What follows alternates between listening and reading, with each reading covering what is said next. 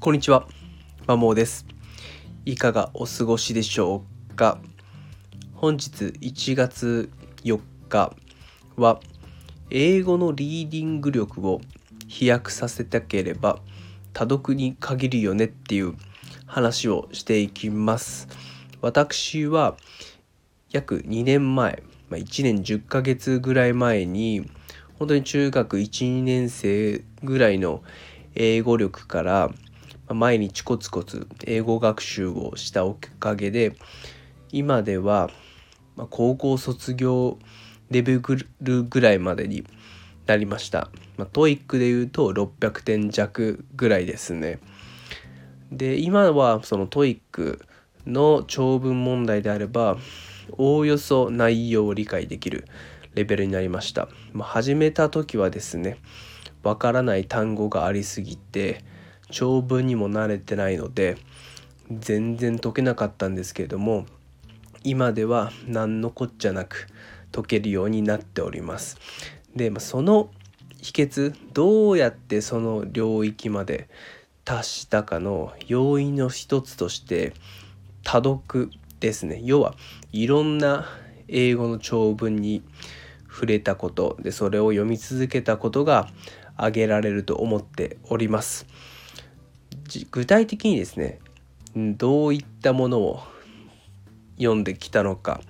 っていうと、まあ、おすすめは IBC パブリッシンパブリッシングさんから出ているラダーシリーズですね。まあ、これはいろんな題材をした、まあ、ペーパーブックちょっとしたペーパーブックになっていて本当に日本人なら馴染みのある題材になってます。まあ、例えば美女と野獣シャーロック・ホームズシェイクスピアの四大悲劇。あとはその偉大な人ビル・ゲイツスティーブ・ジョブズマーク・ザッカーバーグ、え、イーロン・マスクのような本当に有名な方のエピソードが英語で書かれている本で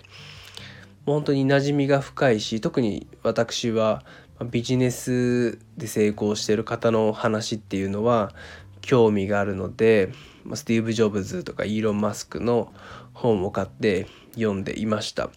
本当にいろんな長文に触れることで英語に対する抵抗感が低くなってあとはその長文をやっぱスピードが上がってくるんですね読むスピードが。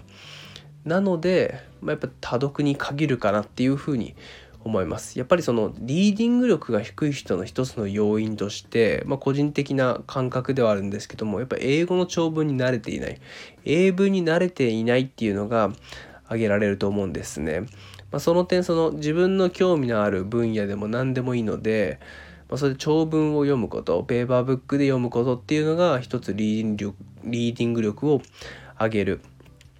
練習になるのかなっていうふうに思います。そんな感じ。まあもちろんですね。あの英語長文を読むにはま解釈、まあ、英文解釈ですよね。文の構造を読み解く解釈力っていうのも不可欠だとは思います。もちろんそれも並行しつつとはいえやっぱ長文を読まないとリーディング力は高まってこないので、まあ、できれば同時並行で進めるっていうのがやっていくのがいいんじゃないかなっていうふうに個人的には思思ってます。うん、なのでこれから英語学習を本格的にしていきたい。あるいはすでにま中学校レベルの英文法は固まってる。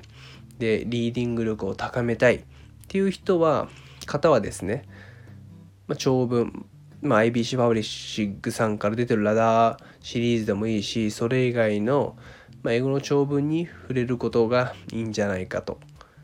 私は考えておりますんで是非参考にしてくれたら嬉しいです。最後までお聴きいただいてありがとうございます。